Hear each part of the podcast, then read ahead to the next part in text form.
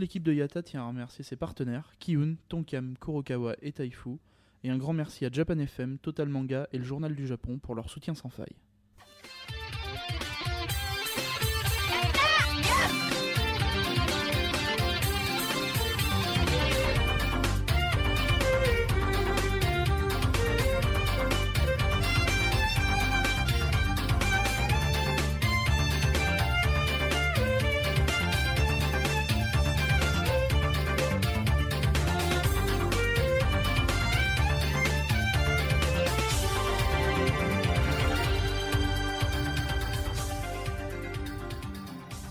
Konbawa Road to Japan 2014, jour 1.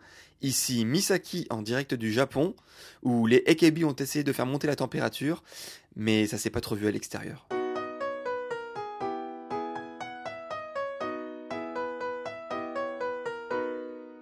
Et voilà, je suis bien arrivé au Japon en 2014 pour la septième fois d'affilée. Il n'y a pas eu trop de problèmes avec l'avion, on est arrivé en un seul morceau. Et donc, comme vous les avez pu le comprendre euh, dans la phrase d'intro, euh, il fait pas très chaud, forcément. Hein. C'est pas une, température, une saison où il, y a beaucoup de, euh, de, chaleur dans les rues de Tokyo. Euh, donc, euh, ce que je vous propose, c'est qu'on va faire un petit point météo au, début de chaque épisode. Alors, en fait, quand on, a atterri, le, commandant de bord nous a annoncé 14 degrés. On s'est dit, 14 bah, degrés, c'est génial, c'est hyper chaud, tout ça. Je m'attendais à ce qu'il fasse direct les 3 à 4, tout ça. Et puis, en 14.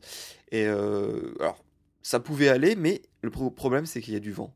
Et là, le vent, en fait, 14 degrés, c'est vraiment très théorique, et que le vent, euh, ça fait chuter gravement la température, et au final, ben, il fait assez froid, donc euh, le manteau est quand même très bienvenu euh, chez tout le monde. donc du coup, on s'est un peu fait piéger, puisqu'au début, on a dit, bon, bah, ça, il fait pas trop trop froid, on a laissé un peu de côté, genre les écharpes, les gants, les trucs comme ça on a peut-être eu un peu de tort parce que finalement, c'est vrai qu'avec le vent, il fait vraiment pas très, chaud. Et à la fin de la journée, on a terminé à 4. Donc il y a vraiment un beau différentiel entre le bah, midi à peu près quand on atterrit, puis euh, vers le soir quand on est rentré vers, vers 22h30. Donc, euh, donc voilà, il faut pas se laisser tromper, il fait quand même froid à cette époque-là à Tokyo. Euh, et par contre, quand on a regardé la carte pour euh, sur les autres villes qu'on va visiter, euh, et ben à Osaka et Sapporo, il fait pas beaucoup beaucoup plus froid en termes de température, mais il neige. Donc oui, alors Sapporo, c'est pas vraiment du tout étonnant, puisque c'est, c'est limite, il neige toute l'année, hein, comme en Bretagne où il pleut toute l'année. Mais le plus étonnant, c'est effectivement c'est Osaka, où moi je pensais que c'est limite là où il ferait le plus chaud durant le séjour, puisque c'est un peu plus au sud quand même que, que Tokyo. Enfin, c'est surtout beaucoup plus à l'ouest. mais mais là, en fait, c'est bah, il neige a priori. Donc on verra euh, dans un peu moins d'une semaine quand, on s'y rendra euh, quel temps il fera.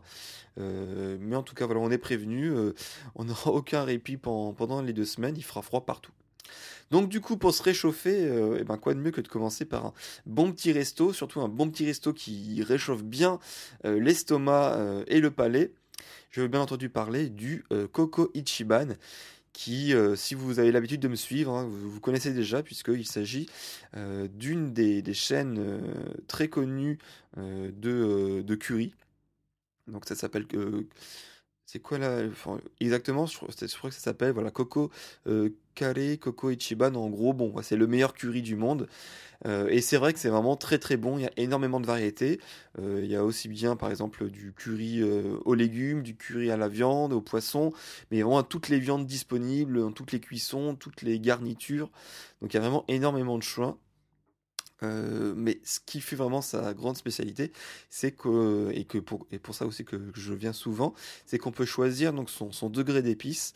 Donc l'année dernière, ou il y a deux ans, je crois que c'était il y a deux ans, j'avais testé le level 4. Euh, et là, j'avais conclu euh, très modestement que c'était ma limite à ne, pas dépenser, à ne pas dépasser.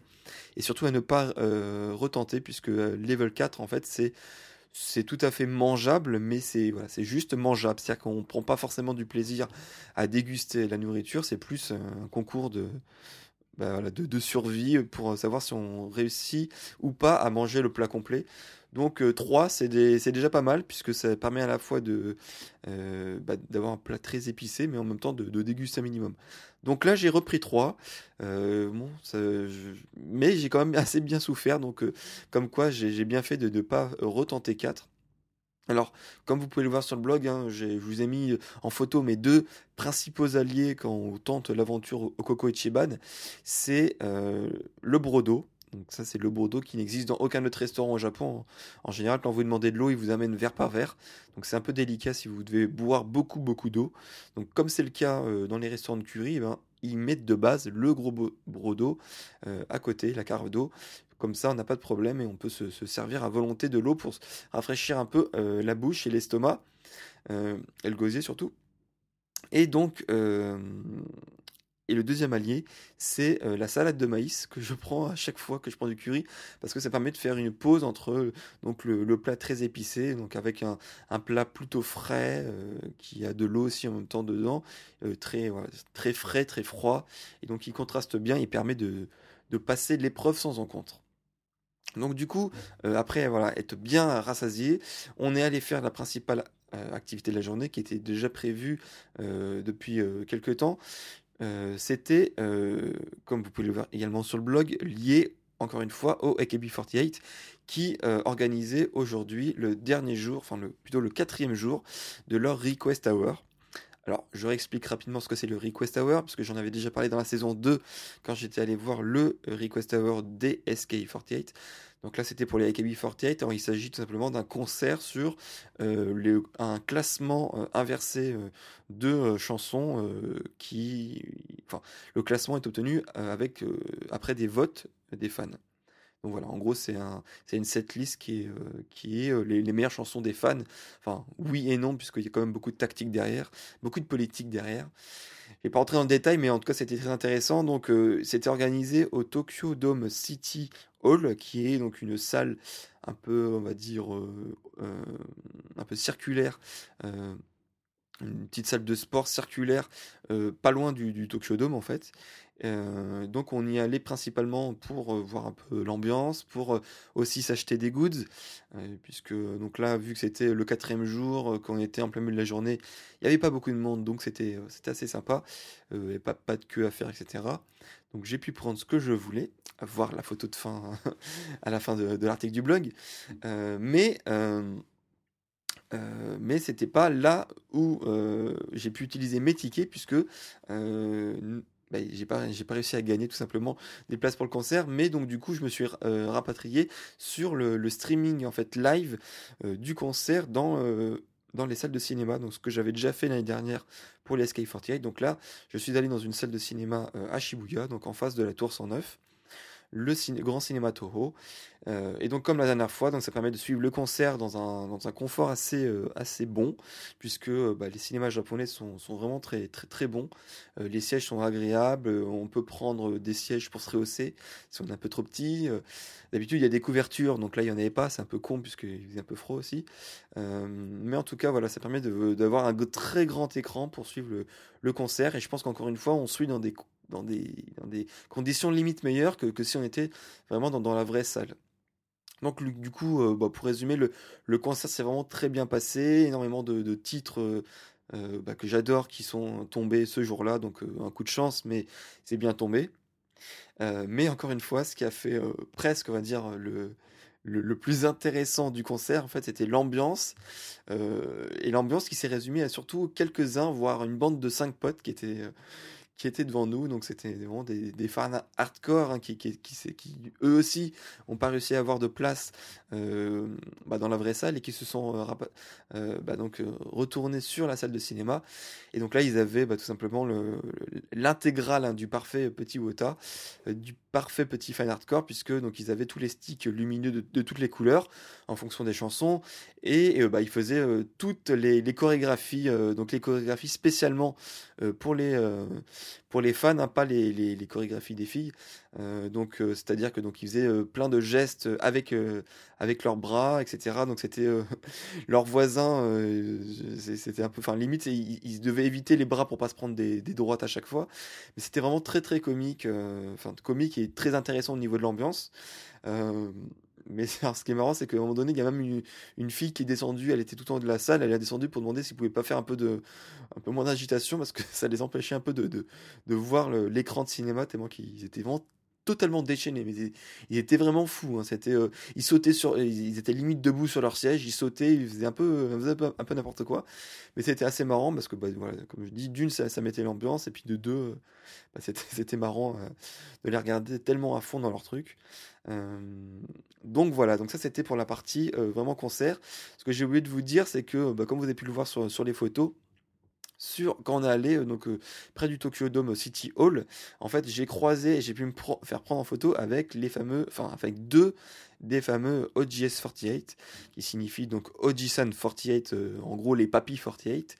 Et en fait, ben, c'était en fait d'anciens policiers et détectives de d'Osaka qui avaient été recrutés à l'époque par Akimoto, donc le producteur des AKB48, euh, pour faire un single.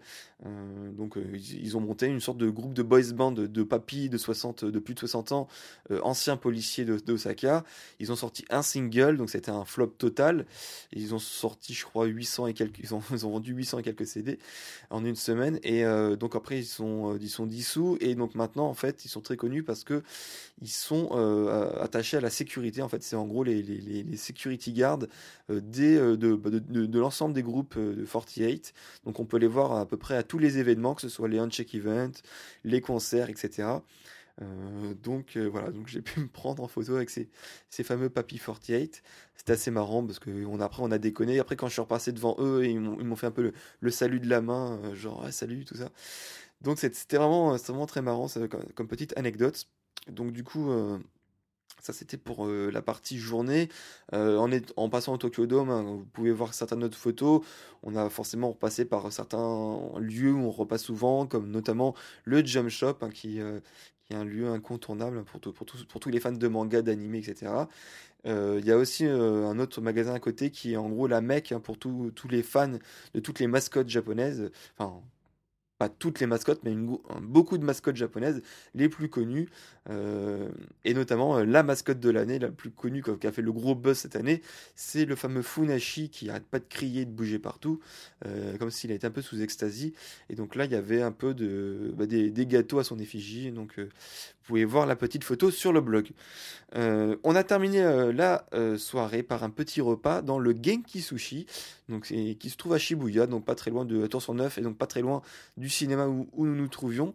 Et donc le Genki Sushi, sa particularité, c'est que comme le Daruma qu'on avait testé l'année dernière à Osaka, euh, il dispose d'un écran tactile donc à chaque place pour pouvoir faire sa commande. Donc ce qui est très pratique notamment pour ceux qui ne parlent pas japonais puisque il y a un menu traduit intégralement en japonais. Euh, bah, c'est tactile, il y a les photos de tous les plats. Donc c'est vraiment très très très euh, facile pour les étrangers. Et donc, euh, encore une fois, comme le Daruma, on commande et euh, les plats nous sont amenés en petite, en petite voiture, en fait, en guillemets.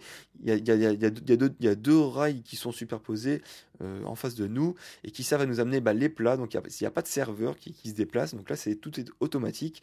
Les plats nous arrivent voilà, en face de nous, on se sert, on rappuie sur un petit bouton, la voiture repart dans l'autre sens. C'est très marrant. J'ai pris une vidéo normalement. vous pourrez aussi sûrement la voir sur le blog. Euh, donc voilà, ça c'était pour le côté sympa. Sinon, euh, c'est un, traditionnel sushi bar, euh, Kaiten Sushi, comme on peut en voir plein d'autres. Il y a énormément de variétés, voire même peut-être plus que dans certains autres sushi bars qu'on avait testés, dans le sens où on peut aussi commander plein d'autres trucs autres que les sushis, à savoir des frites, des, sortes de tebasaki, donc les, les ailes de poulet. voilà, plein d'autres trucs qui nous font un peu penser à une sorte d'izakaya dans un kaiten sushi, c'est assez original. Euh, moi, j'avais testé un truc qui m'a qui m'a attiré en fait quand, j'ai consulté le menu puisque c'était marqué euh, super épicé gekikara donc en japonais. Euh, attention il y avait deux flammes à côté attention à vos risques et périls tout ça. Alors j'ai commandé j'ai dit allez on commande.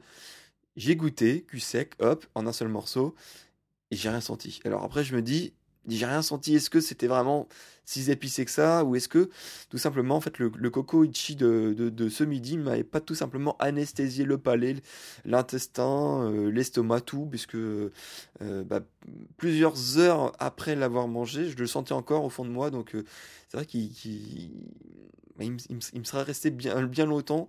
Et je pense que le niveau 3, effectivement, je, je, le redépasserai plus avant longtemps.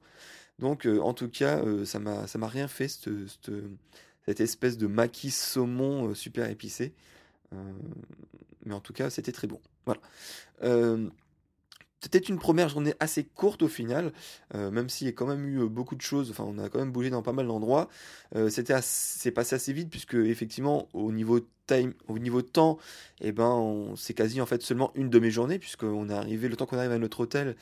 Ben, il était environ midi, une heure. Euh, donc voilà, ça fait une grosse demi-journée qu'on termine à quasiment minuit. Euh, mais donc ça nous a permis quand même de, tester un peu le, temps, le climat, donc le, froid. Il euh, faut dire aussi qu'avec la fatigue, ça arrange pas tout. Donc je pense que demain, après un bon repos et un meilleur équipement au niveau vestimentaire, je pense que ça devrait un peu mieux le faire. On aura peut-être un peu plus de photos, on sera un peu plus véloce sur les choses intéressantes à prendre en photo. Euh, et, on, visitera d'autres trucs intéressants. Donc n'hésitez pas à nous suivre également sur Twitter, sur le blog, sur podcast, etc. Comme d'habitude. Je vais terminer, euh, je vais essayer de reprendre la bonne habitude de vous faire découvrir un mot japonais ou une expression japonaise par jour. Donc aujourd'hui, je vais vous faire découvrir le euh, mot japonais Meguro. Pourquoi Meguro? Puisque c'est le quartier plus, exactement la station euh, de euh, train de, la Yamanote sur lequel euh, se situe notre hôtel. donc voilà, encore une fois, c'est sur la Yamanote, donc c'est pratique pour se déplacer. Et donc Meguro, en allant un peu plus profondément, littéralement, ça signifie œil noir. Sauf que un Meguro, c'est un oiseau. Plus exactement, sa race, c'est un Bonin White Eye. Donc en gros, euh, le mec, il s'appelle Bonin White Eye, donc œil blanc. Alors qu'en fait, en japonais, ça veut dire œil noir. Et c'est un oiseau qui est jaune et gris. Alors, c'est peut-être moi qui suis fatigué avec cette journée, mais je pense qu'au niveau couleur, il y a, quelqu'un qui s'est chié dans la traduction ou je ne sais pas quoi. Il y a un truc qui va pas là. Euh, ou alors, en fait, les noms des oiseaux et leur. Euh, enfin, voilà. Tout, il n'y a, aucun, a rien qui n'a aucun rapport. Et je ne sais pas ce qui se passe au secours. Donc, euh, ça va être fini pour ce premier épisode et je vous donne rendez-vous demain. Sayonara! AKB